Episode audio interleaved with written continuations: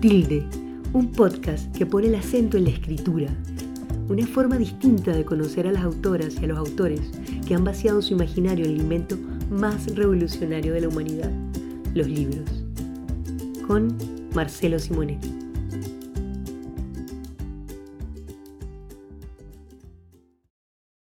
Hace una semana, la directora editorial de Vicen Chile, Paulina Retamales, me habló de Juliana Muñoz Toro, una escritora colombiana que está invitada al Festival de Autores de Santiago a realizarse en octubre. Viene a presentar su última novela, La Quitapenas. Me llamó la atención el título porque alguna vez había leído que en Guatemala existe una tradición que se hace carne en unas muñecas que reciben ese nombre, Quitapenas, y que son capaces de arrancarte la tristeza si la dejas bajo la almohada donde duermes. Leí la novela de Juliana que cuenta la historia de dos hermanas. A lo largo de la novela, la mayor prepara a la menor para el día de su partida. No les voy a adelantar en qué momento entra en escena la muñequita, pero sí les puedo decir que es una novela conmovedora y que, a pesar de estar orientada a un público adolescente, goza de un atributo que es la marca de las buenas historias infantiles o juveniles, soportar sin problemas la lectura de un lector adulto. Me gustó tanto la quitapenas que lamenté no haber nacido mujer para poder vivir la misma experiencia que viven esas dos hermanas. Juliana Muñoz Torres es bogotana y en sus cortos 32 años ha desarrollado una carrera meteórica en su país, enfocada en un lector tan difícil como inescrutable, los jóvenes. Periodista de profesión, debutó en las letras ganando en 2016 el concurso internacional de escritura Tragaluz, con su novela juvenil 24 señales para descubrir a un alien. A partir de entonces no ha dejado de publicar Mi hermana Juan y las ballenas del fin del mundo en 2017, Diario de dos lunas en 2018, Los días del hambre, su única novela adulta, también en 2018, El vuelo de la jorobada, su primer libro informativo en 2020 y A la sombra de un naranjo, también en 2020, un bello libro en el formato de los antiguos papiros. Una de las cosas que más me gustó de ella es una fascinación compartida, la de las ballenas. En tres de sus libros, las ballenas tienen un papel significativo y, paradojas de la vida, al igual que yo, está embarcada en una novela donde una ballena blanca tiene un rol fundamental. Quedamos de compartir historias una vez que ambos le pongamos punto final a nuestro proyecto. Además, Juliana ha desarrollado en los últimos años una pasión por el bordado, técnica que ha incorporado para contar historias en unos libritos de autor que pueden conocer en su perfil de Instagram, arroba Juliana de Laurel. Vale la pena escuchar a Juliana Muñoz Toro. Sus palabras trasuntan una pasión por los libros y la escritura muy particular, al punto que no hay que ser clarividente para augurarle un futuro más que auspicioso en las letras colombianas y latinoamericanas. Antes de conversar con ella en Tilde, el podcast que pone el acento en la escritura, los invito a oír un fragmento de La Quitapenas, en la voz de Mariana Ábalos. La hermana mayor empezó a pintar un cuadro. ¿Qué es? preguntó la hermana menor. Es una despedida. La niña no entendió, no entendería todavía, y se sentó a su lado, siguiendo con sus ojos cada trazo. El pincel tenía cola de caballo, un caballo pequeñito, un caballo de palo. La hermana ajustaba con los dedos índice y pulgar las riendas de su pincel, con apenas fuerzas suficientes para que éste anduviera a paso lento. No decía nada. Era justo ese silencio de quien estaba a punto de dar la noticia que la niña no quería escuchar. Cuando terminé este lienzo miré la casa, confesó la grande. La pequeña alzó los hombros. ¿Y a qué horas vuelves? Respondió sin darle tanta importancia. Escúchame bien, ratoncito, continuó la mayor, que no le decía por su nombre, sino por el de un animal, siempre distinto. Me iré a pintar a otro país y no sé cuándo vaya a regresar.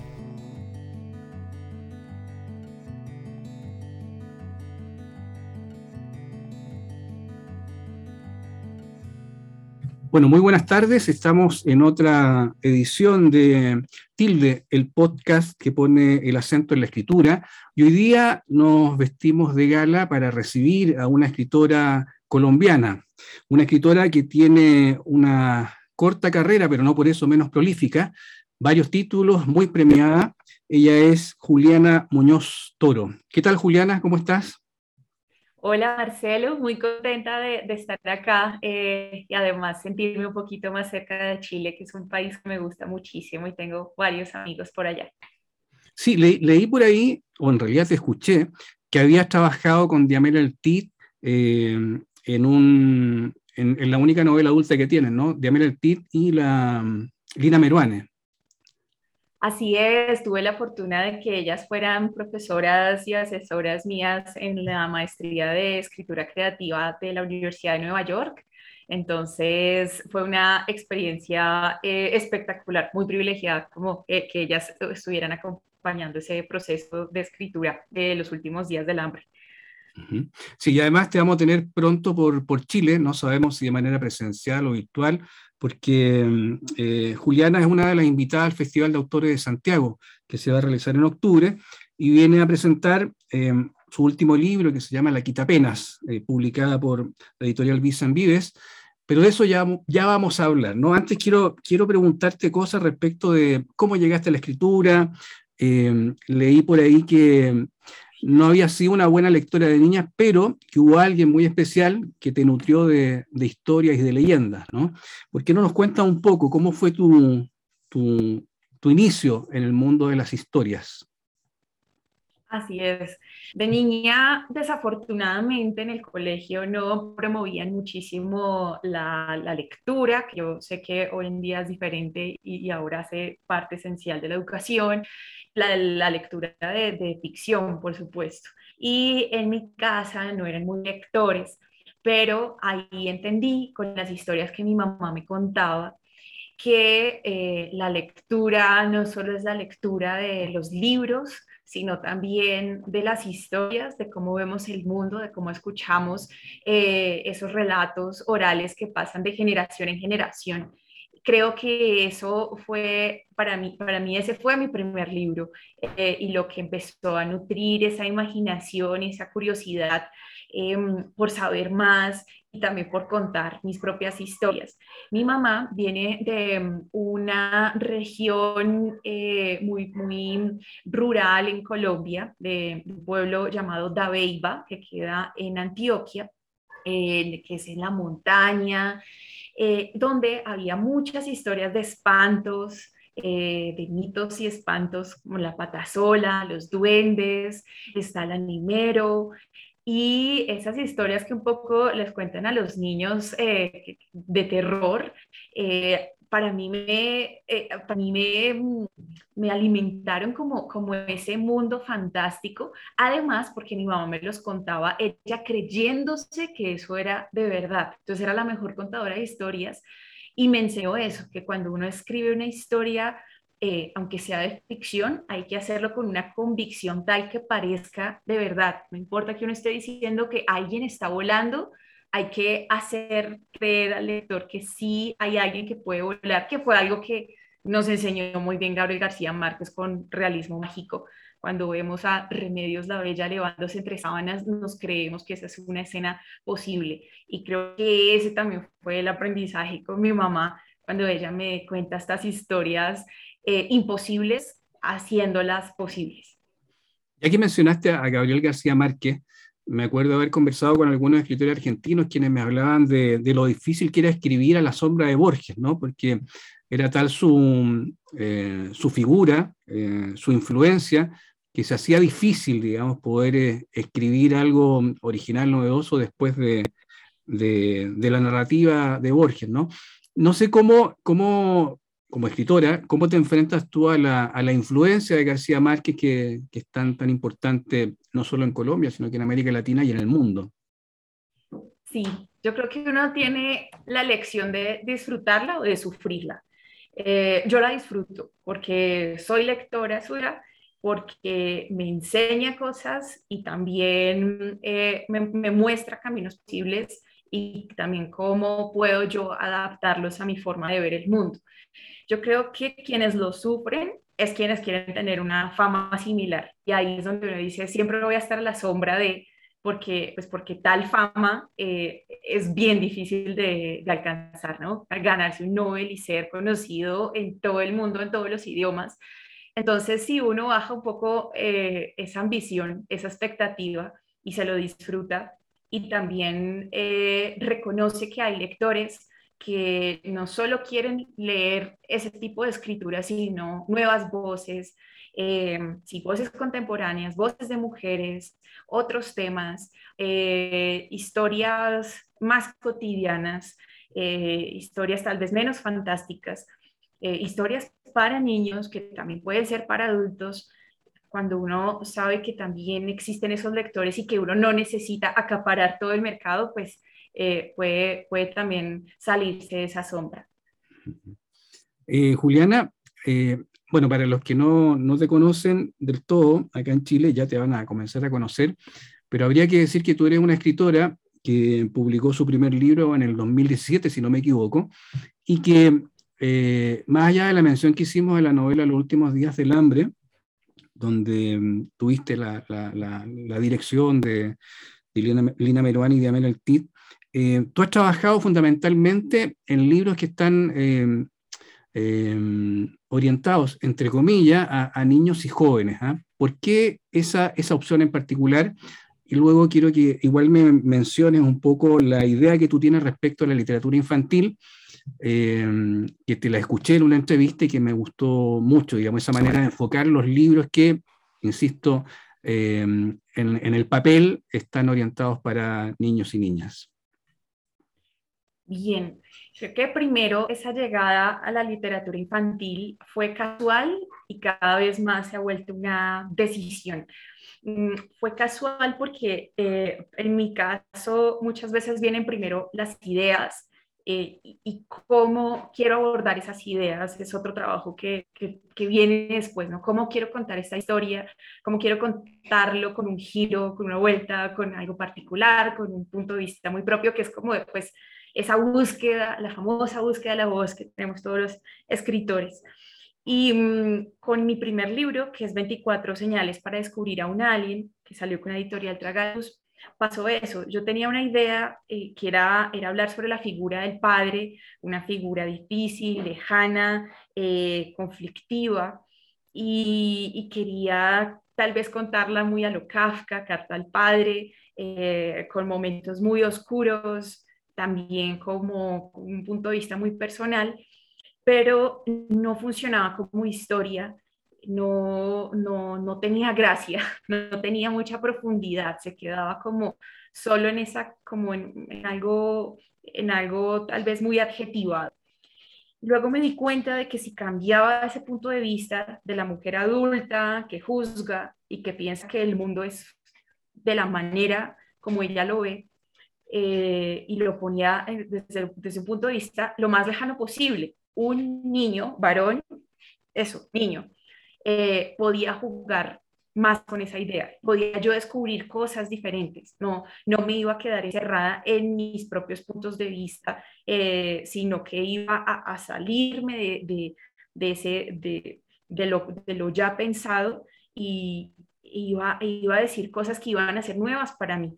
Entonces, este niño, este personaje narrador, me mostró que uno podía tomar esa idea y ponerle humor, ponerle fantasía, imaginación, sensibilidad. Y así un tema que iba a ser muy plano, tal vez demasiado triste y melancólico, iba a tener diferentes registros. Y eso me encantó eh, y lo he ido descubriendo cada vez más con la literatura infantil. Eh, en vez de cercar, abre, porque un libro para niños no es solo un libro para niños, es un libro que también es para adultos. Entonces estamos en un mundo eh, mucho más amplio mm, y, eso hace que uno utilice herramientas espectaculares, como lo dije, imaginación, humor. Eh, y entonces mm, ese descubrimiento fue casi que casual, buscando esa voz con la que pudiera contar mejor esa idea Y ya luego eh, muchas veces digo, ¿y qué pasa si se lo cuento a niños? ¿Qué pasa si abro esa cerca? ¿Qué pasa si, si juego más con esto? Jugar es un verbo importante para mí. ¿Qué pasa si le pongo más imaginación, si voy más allá de lo esperado? Si, dejo, si me salgo de este papel de la adulta que lo sabe todo y no se pregunta cosas, sino que me voy al papel de la niña que se pregunta cosas que ya uno no se pregunta y se va incluso como a un punto más filosófico. Entonces ahí es donde digo, se volvió una decisión. Eh, y no todos los temas obviamente funcionan igual. Eh, por ejemplo, Los últimos días del hambre es una novela que considero que es solo para adultos, porque siento que la temática no toca tanto el universo infantil y era, y era una novela, entonces que tenía que tratar de otra forma para potenciarla mucho mejor. Em, entonces eso, no, no todos los temas van a resultar así, pero, pero casi siempre. Sí, también te, escuché en una entrevista que hablabas de esta de la importancia que tú le das al lenguaje poético, ¿no? Eh, cómo al momento de escribir para niños, y tal vez también yo no he leído eh, la, la, novela Los últimos días del hambre, eh, pero a lo mejor también está, tú trabajas un lenguaje que está, que está cruzado por la poesía o por la, por la construcción de imágenes que, que resultan como una y corrígeme si no fue así el término, pero como una, una forma de acariciar a los lectores. Eso está muy bonito, ojalá que sí, eso es lo que busco. Em, yo creo que eh, ante todo soy algo así como una poeta frustrada, entonces eh, busco que mis historias tengan mucha poesía. Para mí es lo más importante, que eh, sí hay una importancia en contar una historia de una manera clara, contundente y que tenga elementos más allá del uso del lenguaje que puedan ser profundos para el lector. Pero siento yo que es en ese uso de metáforas, de imágenes, de elección de palabras, donde puedo crear más esa cercanía y, como tú dices, acariciar el lector, conmoverlo. Eh, para mí, no hay nada mejor que un libro que me haga sentir cosas, no solo que me haga pensar eh, o preguntarme algo, sino que necesite cerrar un momento, respirar, eh, llorar, sonreír, eh, el curar, y, siento que eso lo logra muy bien la, la, poesía. Es una forma en la que, en la que puedo estar más cerca. yo me involucro mucho con mis textos, no, mm, no sé, no, no puedo dejar de poner algo de mí allí, algo de, mi historia o de mis pensamientos. Y, eso, eso es como muy personal y siento que una forma de, cantarlo es por medio del lenguaje poético. Juliana, y, y, más allá de las historias que te contaba tu madre, ¿en qué momento tú decidiste o te diste cuenta de que mm, podías escribir historias y, y dedicarte a eso, digamos, eh, en, tu vida? Un proceso muy largo, de muchos años. Eh, desde, desde niña he escrito, em, pero cuando ya he decidido estudiar una carrera, mm, me, da, me da miedo decir que soy escritora o de que me voy a dedicar a la ficción. No entiendo bien cómo seguir ese camino. Entonces estudio periodismo Decisión de la que no me arrepiento porque el periodismo me dio herramientas investigativas, de análisis, de conciencia del mundo en el que estamos y, una mirada de la realidad. Pero luego viene el siguiente paso y es cómo puedo transformar esa realidad, eh, cómo puedo llenar los vacíos de la realidad con fantasía, ficción. Em, porque bueno, tú lo sabrás como periodista, eh, muchas veces mm, hay temas que, no, puedes, no puedes llegar al fondo, a la nuez, con solo preguntar o investigar, ¿no? Hay siempre una verdad oculta, siempre hay, hay una persona que te puede decir algo, pero hasta cierto punto, y, y el resto se lo va a reservar para sí misma y nunca lo podremos saber. Eh, o lo que, de lo que no hay pruebas no podemos escribir los periodistas, ¿no? Si, si no hay un documento, ojalá, pues el buen periodismo, si no hay un documento que lo sustente, una persona que lo dijo, y además las personas también pueden decir mentiras, eh, hay, hay siempre algo que está oculto. Y, y, no sé, por mi personalidad yo quiero saberlo todo, quiero, quiero ir a eso que no se puede saber, entonces me lo invento y, allí es donde, donde pues nunca dejo yo de escribir ficción. Eh, y poco a poco voy soñando más como con el día en el que pueda dejar de escribir más de la realidad y escribir más de lo que me quiero inventar acerca de la realidad. Em, y empiezo a tomar eh, talleres de escritura. Yo, yo digo esto muy frecuentemente y es que también hubo un punto en el que me sentí como en el club de la pelea, en el que, en el que ya empezaba a ver a la misma gente yendo a los mismos talleres y todos como en las mismas de como pues sí aprendiendo, pero, pero bueno, ¿cuál es el siguiente paso? No nos vamos a quedar por siempre haciendo talleres eh, literarios. Em, entonces, eh, allí es donde, donde también tomó la decisión de, de, estudiar la maestría en escritura creativa en Nueva York, que creo yo que no es esencial si uno quiere ser escritor, pero a mí me ayudó a creer mi cuento. O sea, desde que, desde lo que te digo, fue muy difícil y por eso estudié periodismo, decir que esto puede ser real, que uno puede dedicarse a hacer ficción y, el hecho de dejarlo todo, de endeudarme, eh, de estar sola en esta ciudad igual maravillosa, hizo que, que, dijera, bueno, me voy a creer este cuento, por lo menos este, este año y medio me lo voy a creer. Y, y creerme lo hizo que escribiera, eh, escribiera dos libros y que publicara y, así entonces uno, va creyendo más en sí mismo y así también em, va, va, escribiendo más y, trabajando más y, ver, y, verlo como un oficio, como cualquier otro, eh, con una disciplina, eh, sí, eso, disciplina, no solo inspiración, disciplina total. Oye, Juliana, ¿y qué pasa con, la, con las ballenas? Porque eh, tienes un libro informativo, perdón, que es El vuelo de la jorobada. Tiene otro, otro libro que se llama Juan y las ballenas del fin del mundo. Y entiendo que eh, también aparecen ballenas o una ballena en, a la sombra de un naranjo, ahí tú me puedes corregir. Eh, ¿Qué pasa con las ballenas que se te han, metido a, tu, narrativa? Es verdad, y, y, ahora voy a sacar una novela donde hay una ballena albina. Ah, Entonces, sí, sí, sí, está en todas partes. Mm, es, yo, yo, yo, creo que yo tengo eh, varias obsesiones eh, que se repiten. Está la obsesión de la comida, entonces está los últimos días del hambre, que es todo sobre comida, pero en, todas, en, en todo lo que escribo va a haber una referencia gastronómica. Eh, también está la obsesión por las muñecas, mm. porque mi mamá hacía muñecas, hacemos muñecas juntas, está mucho el tema de la costura, entonces eso también aparece en diferentes partes.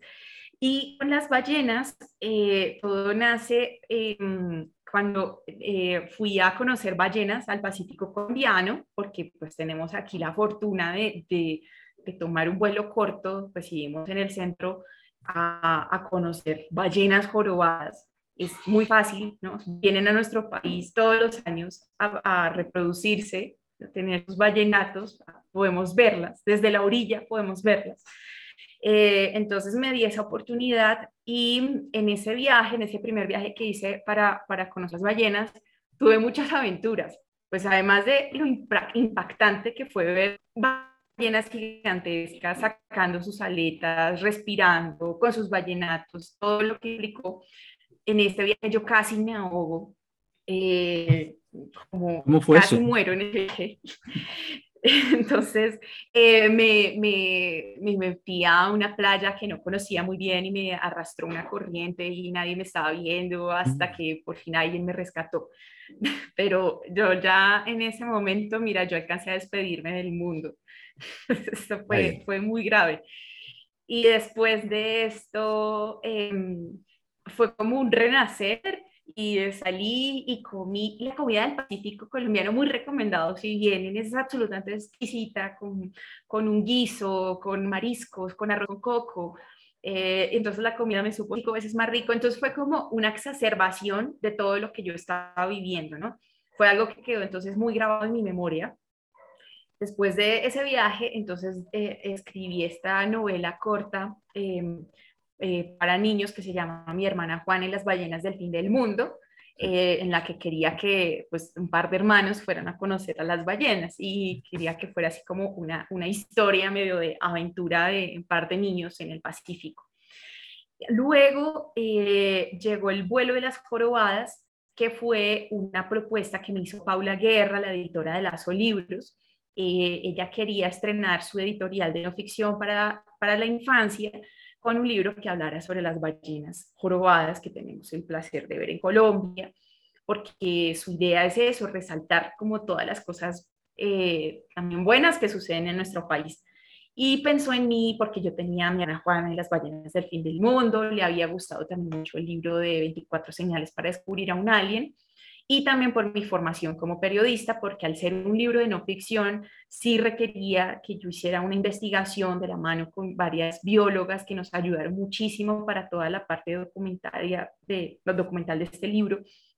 Eh, entonces era, era bueno, ya, ya sabía que me gustaban las ballenas, que era periodista y que le iba a poner mi toque poético como lo estábamos hablando, porque la idea no es que sea un libro informativo serio, sino informativo, divertido, informativo que te vaya llevando eh, pues por, ese, por esas aguas profundas con las ballenas y que te sientas en ese viaje con las ballenas y que eso, que haya algo sensorial, que era lo que te decía que es tan importante para mí en la poesía, incluso si es de no ficción.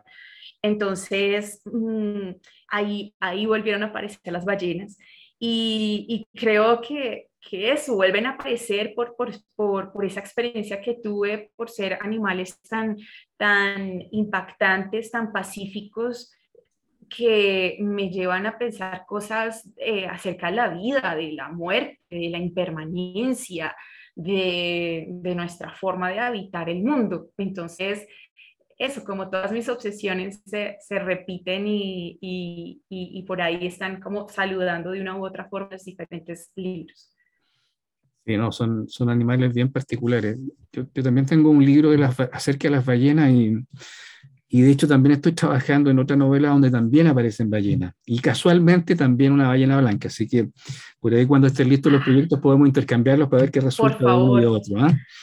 Oye, Juliana, y mm, ¿Quiénes, ¿Quiénes te leen a ti? O sea, eh, antes de que el libro salga publicado, ¿tienes algunos lectores en los que confías para saber si el libro está, bien o no? ¿Cómo es ese proceso de, chequear un poco el, trabajo creativo con, personas que, te puedan orientar en la escritura? ¿O prescindes de, lectores eh, que te lean la novela o el cuento antes de que sea publicado? Yo creo que es muy importante que a uno lo lean mm, porque mm, uno deja de ver cosas, uno se vuelve ciego ante lo que ha escrito y ha releído, deja de ver esos errores o, o, uno ya lo tiene tan clara también en su cabeza que, que, que, no se da cuenta que no está siendo suficientemente claro para otro. he tenido como, como dos momentos, uno que fue muy importante, que fue en, eh, en estos talleres de escritura o en la maestría de escritura creativa, que fue compartirlo con pares eh, y pues también con, con escritoras con experiencia, donde además la dinámica esencial y, y, es esencial en esta maestría o, o, también en la maestría en la que actualmente yo soy docente en la Universidad Central de Bogotá de acción literaria, es, es el tema de, someter los textos a la lectura de los demás este puede ser una que muy productivo y también muy sanguinario. También te pueden acabar eh, tu novela, tu ilusión, porque, porque son 12 personas criticándote o más em, y, hay que tener como mucha fortaleza para eh, tomar los comentarios que a uno le sirvan y que uno pueda sentir que te van a potenciar la escritura y dejar otros que son cuestiones de gustos, dejarlos aparte, porque, porque a uno, mejor dicho, no todo el mundo va a estar de acuerdo o le va a gustar y le va a encantar lo que uno escriba. Eso, eso es una cosa esencial que hay que aceptar y que creo que es de, de lo más difícil aceptar para uno como escritor, porque uno tiende a ser muy egocéntrico y uno quiere... Eh, quiere que todo el mundo lo adule y, no es así. Entonces, mm, es, pero eso fue muy importante porque, porque vi cómo leían los demás. Eh, también yo era crítica de los demás, entonces yo también aprendí a leer. Uno aprende a buscar cosas también, a buscar lugares comunes, a buscar personajes de cartón, ¿no? de papel que no se sienten vivos, a buscar esos diálogos que no te transmiten nada, que son demasiado formales, ¿no? Entonces, más allá de que haya unas reglas de escritura, si hay cosas que encuentras que van a ser los textos más o menos flojos. Y eso para mí fue una escuela impresionante.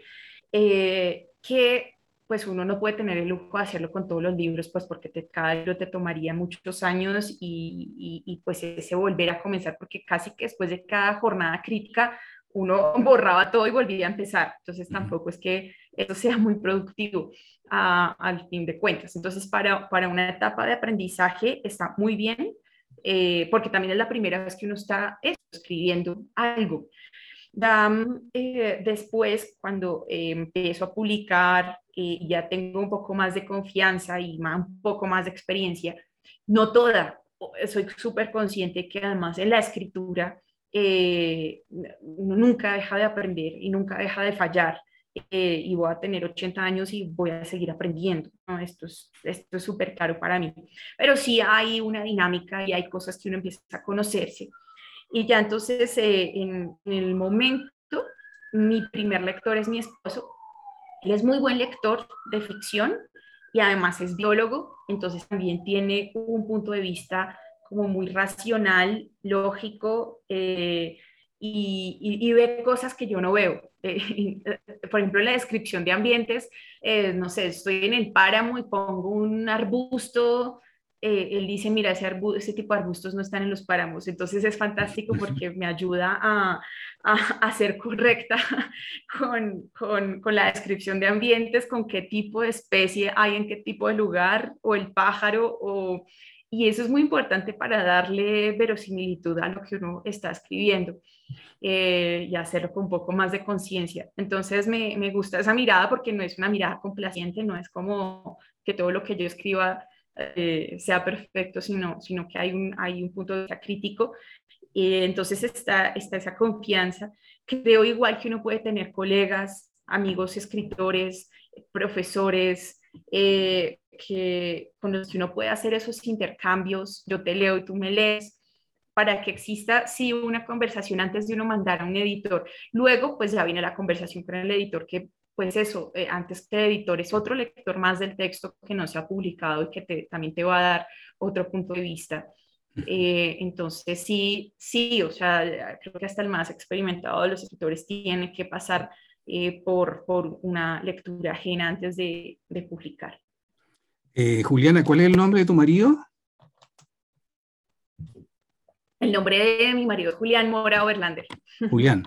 Bueno, hay que hacerle una mención especial a Julián porque seguro entiendo, él también ha sido clave para mm, resolver o ayudarte a resolver creativamente cuando menos dos historias, ¿no? Eh, a la sombra del de un naranjo y la quita apenas. Corrígeme si no es así. No, total, es totalmente cierto. Él, él, por, él tiene una, un punto de vista muy particular y, las cosas que él me cuenta me, inspiran muchísimo o las cosas que él hace me inspiran mucho. En el caso de la sombra de un naranjo, em, tiene e, esa, construcción de ese libro fue muy especial porque yo lo escribí a partir de las imágenes de un ilustrador llamado Mohammad Barrangi, eh, iraní, que se ganó el concurso de ilustración de Tragaluz. A mi Tragaluz me llama, me da las ilustraciones de él para que yo a partir de ellas cree una historia. Yo hice una investigación también sobre la cultura iraní, sobre mitos iraníes, eh, sobre antiguas escrituras, mm, como para, inspirarme, porque no he ido allá, pero, pero una cosa que me importaba mucho era que se sintiera como como si yo hubiese ido allá. Em, y captar como ese ambiente, esa cultura también desde los detalles, ahí nuevamente lo gastronómico, que comen, que hacen cuando se levantan, a qué juegan los niños, eh, para darle como también más peso al, personaje que yo quería contar. Pero no se me ocurría cuál era la historia, cuál iba a ser ese hilo conductor. Eh, y eh, Julián me contó un día muy casualmente me contó que él de niño enterraba mensajes en el jardín de su abuela. Eh, y esto a mí me, me, hizo que todo me conectara. Fue esto, esto de los mensajes ocultos enterrados en un jardín, es lo que me va a permitir esa conversación entre un presente y un pasado y esta conversación entre un realismo y una fantasía porque las ilustraciones de Muhammad son muy fantásticas, mi forma de escribir escribir tiende a ser muy realista, yo necesitaba encontrar eso, cómo voy a hablar de fantasía sin yo ser una escritura, escritora de fantasía. Eh, y ahí todo me hizo sentido con la historia de mi esposo. Y, y, creo mucho como, como en, esas, en esas casualidades y, hacerle caso a esas intuiciones que uno tiene para resolver las historias. Con la quitapenas también tiene algo similar, que fue eh, un acto simbólico que él hizo de, ponerme una muñeca quitapenas debajo de mi almohada en una de las visitas que me hizo en Nueva York. Eh, y ahí entonces también a mí me hizo no, él hace cosas y yo me envideo, como decimos acá en Colombia, me lleno de, eh, de como, wow, esta muñeca se movió, esta muñeca tiene vida propia, esta muñeca, ¿qué es lo que me está diciendo acerca de las despedidas? Esta muñeca, ¿qué es lo que me está diciendo acerca de la ausencia, la soledad? Eh, y ahí empezó, esa fue la semilla para una historia que luego resolví con, eh, nuevamente aparece el tema familiar, el tema de dos hermanas que deben despedirse, que también está relacionado con, con, con una historia de infancia con mi propia hermana cuando, cuando se fue a Estados Unidos. Entonces, mm, es un mix, un popurrí de, de, de, experiencias y de, y de palabras y de historias que, que yo no dejo pasar por alto, que acá que capturo. Bueno, eso, eso también es, bien importante, ¿no? El hecho de estar alerta a, a detalles, a, a imágenes, eh, porque las historias finalmente siempre están dando vuelta alrededor nuestro y tenemos que estar alerta para poder tomar aquellos elementos que nos permiten contar la historia. Eh, efectivamente, la Quitapenas narra, como tú decías, la, la historia de dos hermanas, ¿no? y, la, y la historia de una, de una separación. Yo tenía pensado preguntarte con qué hermanas te, te sentías más en sintonía, pero ya me lo respondiste, ¿no? Esto de alguna manera eh, toma un, un, episodio, un episodio de la, de la infancia, eh, pero me quedó la duda eh, con...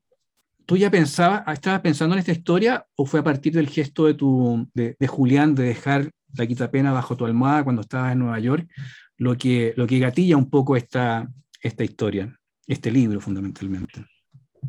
Pues pasa por diferentes etapas. Fue lo que él hizo lo primero. Y ahí, imagínate que yo escribí un libro de poesía, justamente que no, no, no, no está publicado y no, creo que se vaya a publicar, es más un ejercicio propio, en el que yo escribí una historia muy corta relacionada con este suceso sobre la vida de la muñeca Quita Penas eh, y todo el tema de la almohada y, y lo que había pasado.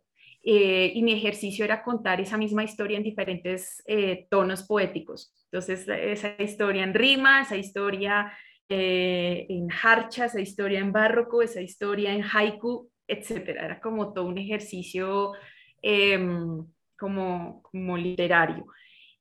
Pero nuevamente, pues tenía, tenía como este poemario, la historia era linda, pero, pero no era una gran historia, era algo faltaba nuevamente. Entonces la tenía ahí como eso, en la punta de la lengua, como qué, qué es lo que yo voy a hacer realmente con esto, ¿no? Em, el, poemario por sí solo creo que no, no, no funciona, es, funciona para mí, pero, pero ¿cuál es la historia que yo estoy tratando de contar aquí? Entonces quedó así como un pendiente y yo, y yo suelo tener así pendientes que duran años. Eh, ahora, ahora mismo tengo unos cuantos que quién sabe cuántos años más me diga, ah, aquí está, Eureka. Y em, resulta que Vicens Vives me, me, hizo la invitación de, escribir una historia eh, que, que, además me gustó mucho porque eh, fue una invitación que, en la que además mm, era, era consciente que era un libro que iba a estar en diferentes países de, de Latinoamérica. Entonces yo sabía que lo que yo escribiera iba a estar en Chile, iba a estar en México, iba a estar en Argentina, etc. Y entonces ahí fue donde retomé y dije, tengo esta historia de la muñeca Quita Apenas. La Quita Apenas sí viene de Guatemala, pero siento que es muy latinoamericana. ¿No? Es, eh, tiene mucho que ver con, con tradiciones de, varios de nuestros países. Los souvenirs, con ese tejido, con, con, esos mitos con la diosa, la pequeña diosa, el, eh, somos, somos países que somos de muchos agüeros, de muchas creencias mágicas. Entonces dije, yo tengo que aprovechar esta oportunidad para la historia. Eh, hice fue conectar con, eh, conectar con, con esa historia de la infancia en la que yo me había tenido que despedir de mi hermana, pero entonces la, la y qué, qué hubiese pasado entonces ya no era una historia de amor romántico como era la historia inicial, sino que hubiese pasado si mi hermana me hubiese dejado a mí una muñeca apenas debajo de la almohada, tal y como hizo Julián, mi esposo. Eh, y yo hubiese sido una niña. Esto me hubiera ayudado a entender mejor esta, esta distancia. Eh, ¿Y qué pasa si, si no fuese solo ese gesto de dejar la muñeca debajo de la almohada, sino que que fuese la construcción conjunta de esa historia. ¿Qué pasa si, si mi hermana, que es artista, que es pintora, hubiese pintado conmigo esa historia, hubiese pintado la quitapenas, eh, si fuese más que esa muñeca amuleto, sino que fuese una construcción conjunta. Eh, y en este libro, em, entonces, probé eso, probé entonces resucitar esa historia que ya estaba con una nueva conexión, y como te decía, yo soy una poeta frustrada, pero eh, y era también resucitar el, el, poemario que te digo que no, no, no está publicado. Entonces este libro tiene particular que tiene toda una parte narrativa en la que la leyenda de la Quita Penas que las dos hermanas construyen está eh, en, otra, tipografía, en otro color y está escrita en forma de verso, de, pues, poema de verso libre. Eh, entonces, la leyenda de la Quita apenas que cuentan las dos hermanas eh, es un poema. Y entonces es como una alusión a ese poemario que hice la Quita apenas, donde estaba yo identificando cuál era el origen de la Quita apenas. y que fue una idea además que, no, es que se me salen y se me salen referentes, pero este es bonito porque tiene que ver con una autora chilena, que es Sara Bertrand. Eh, mm. que, es, que es fantástica, tiene un libro hermoso que se llama La Mujer de la Guarda. Y en La Mujer de la Guarda, mm. que se ganó premio en Bolonia, que está ilustrado más por Alejandra Costa, que es ilustradora chilena también fantástica. Eh, y Sara Bertrand hace esta combinación de, de, estilos en su libro La Mujer de la Guarda. Hay una parte narrativa y hay una parte de, poesía eh, en otra tipografía. Entonces, entonces eh, fue, fue totalmente esa inspiración que para mí me hacía todo el sentido con lo que yo venía construyendo de esa historia. Y bueno, pues así es que nacen los libros, llenos de, de, aprovechar y agarrar todas esas ideas y mirar cómo las convierte uno en, en un solo libro. Es una, una muy bella historia, eh, hermosamente ilustrado también, ¿no? con ilustraciones de Elizabeth Battles, ¿no? ¿Se pronuncia así o Butles? no, Elizabeth Builes, Elizabeth Builes, que es una, ah, una ilustradora colombiana fantástica que recomiendo mucho que vean su, su, trabajo y que además es muy especial para mí porque también ilustró mi primera novela que fue 24 señales para descubrir a un alien, también, también está ilustrado por Elizabeth Builes. Está lindo el libro que yo me tuve que mm, aguantar las ganas de subrayar algunas frases, porque cada tanto me aparecía alguna frase que me encontraba genial, eh, pero me dio... Eh, no, no, quise estropear el arte del libro, así que me, guardé para mí esos subrayados. Eh, hay que decir también que yo creo que es muy impresionante cómo vas colando al personaje de la Quitapena, y sin hacer spoiler, lo que descubrimos al final, ¿no? que, que me parece que es todo un, un acierto. ¿ah? Lo digo fundamentalmente eh, para dar cuenta de la, de la, calidad del libro, del, del, de la hermosura del texto, de la bella edición. Eh, y es un libro, como tú decías, que por ahí puede estar pensado para niños, eh, pero hace mucha resonancia en, lo, en los adultos. ¿no? yo, yo, coincido contigo en el sentido de que los buenos libros infantiles eh, no están remitidos a una edad en particular, sino que son libros que están escritos para adultos, pero que pueden también leer niños. Así que, y, de eso la Quitapena es un muy buen ejemplo. Em, ¿En qué estás ahora, Juliana? ¿Qué estás escribiendo? Ahora eh, Estoy mm, escribiendo un libro eh, de mitos y leyendas colombianos, que espero que salga el próximo año con la editorial Planeta.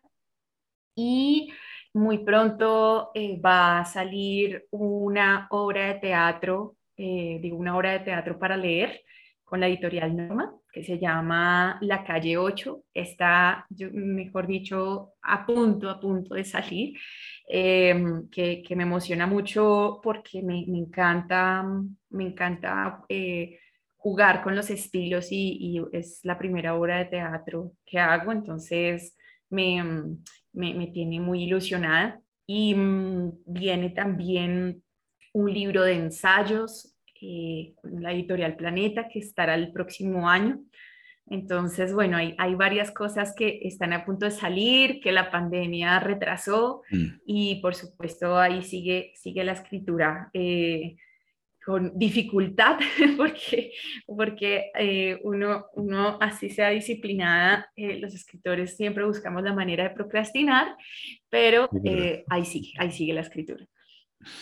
Oye, Juliana, eh, hay una pregunta que siempre hago y que puede parecer grandilocuente, pero creo que es interesante conocer la respuesta eh, de esa pregunta de parte de los escritores. ¿Por qué escribes? Yo escribo para organizar mi cabeza.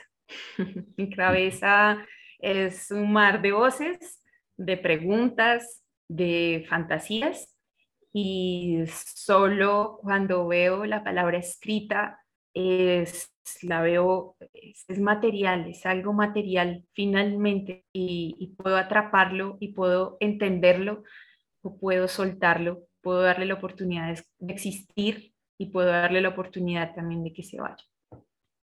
¿Y qué te gustaría que dijeran de tus libros? Supongamos que ya que tienes 80 años, ¿no? Ya ha hecho una vida de escritora. ¿Qué te gustaría que dijeran de tu obra? Que, mm, que les acompañó. Eso, quiero ser compañía. Ok. Eh, bueno, este, este, podcast también lo escucha, o al menos eso quiero creer, eh, gente que está escribiendo. Entonces quería pedirte eh, tres consejos o dos consejos para la gente que está comenzando a escribir. ¿Qué podríamos recomendarle? ¿Qué podrías recomendarle tú desde, tu experiencia? Sí. Una que suena muy obvia, pero hay que repetir cuántas veces sea necesario y es que lean.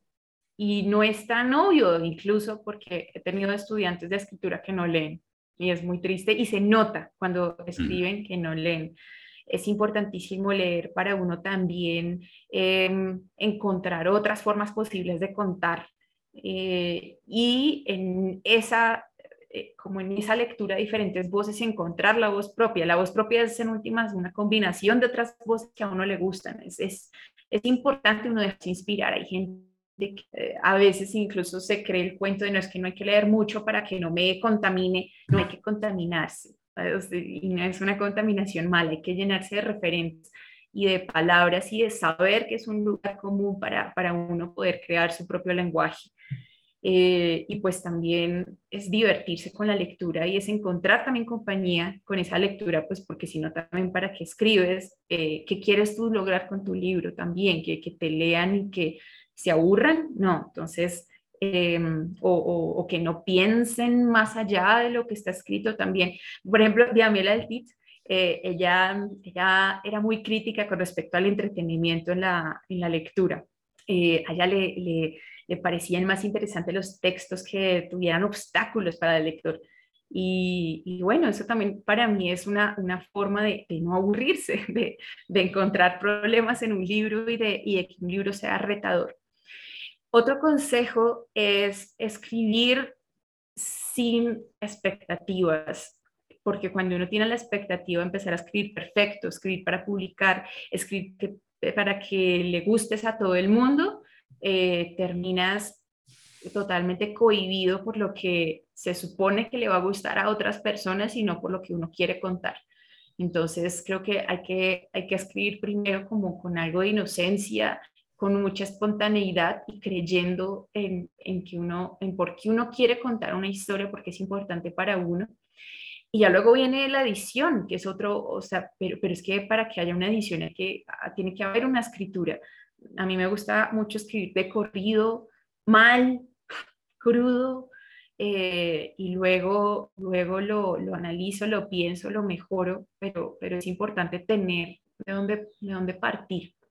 Eh, y un tercer consejo es que la escritura no solo se hace escribiendo, tecleando o, pasando el lápiz.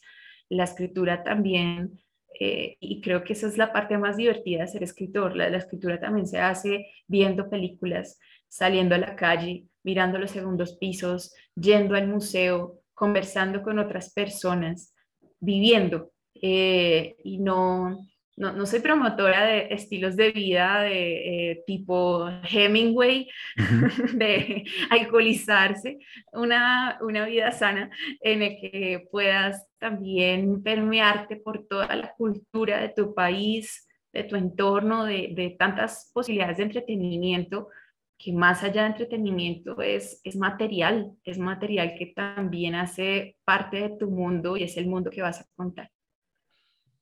Eh, Juliana, mencionaste la importancia de leer. Eh, ¿Algunos autores o, libros que hayas descubierto últimamente que, te parezcan atractivos? Me encantan los, eh, las cosas raras, raras en el mejor sentido de la palabra, raras porque me sorprenden, porque es algo fresco, bien hecho. En ese, en ese sentido, recomiendo muchísimo a Camila Sosa Villada. Mm, las malas. Eh, las malas. La novia de eh, Sandro también, ¿no? La novia de Sandro y las malas, espectacular. Camila, eh, escritora trans, muy, muy recomendada. también Aurora Venturini, mm. rarísima, espectacular. es otra que, que, me encanta. Digamos, para, para entrar aquí más en Colombia, eh, me, recomendaría muchísimo Tomás González, Pilar Quintana, son escritores muy trascendentales en la literatura actual colombiana, eh, muy recomendados, y más hacia lo infantil, eh, Iraí Bardacol. Y Bardacol para es Maurice Sendak. Mm. Eh, es nuestro para mí el que, el que abrió el camino del libro álbum eh, en Colombia y, y, es, es hermoso volver a sus historias. Seguramente lo encuentran en, en Chile, ahí Bardacol. Seguramente. Eh, bueno, Juliana, te agradezco la conversación, el tiempo y nada, pues solo desear suerte a tus proyectos. Eh, vamos a estar pendientes de, de ese libro de la ballena, de la obra de teatro, y de todo lo que vayas creando, ¿no? Y, obviamente, ojalá podamos verte cuando venga al Festival de Autores de Santiago a presentar la Quitapenas de Vicens Vives, que ya está en las librerías nacionales. Así que gracias por todo y, buena suerte en lo que venga. Gracias, Marcelo. Ya es confirmado que voy a de forma eh, virtual, entonces seguramente cuando revisen la programación eh, van, van a encontrar por ahí el espacio en el, que, en el que voy a estar y desde la comodidad de sus casas van a poder escuchar eh, esa charla. Entonces, pues fantástico será conocerles. Marcelo, mil gracias por este espacio, fantástico apoyo que haya cada vez más podcast y y, formas de, mostrar lo que se está escribiendo eh, en Latinoamérica y, bueno, todos estos puntos de vista que a todos nos alimentan mucho. Muchas gracias. Buena suerte entonces.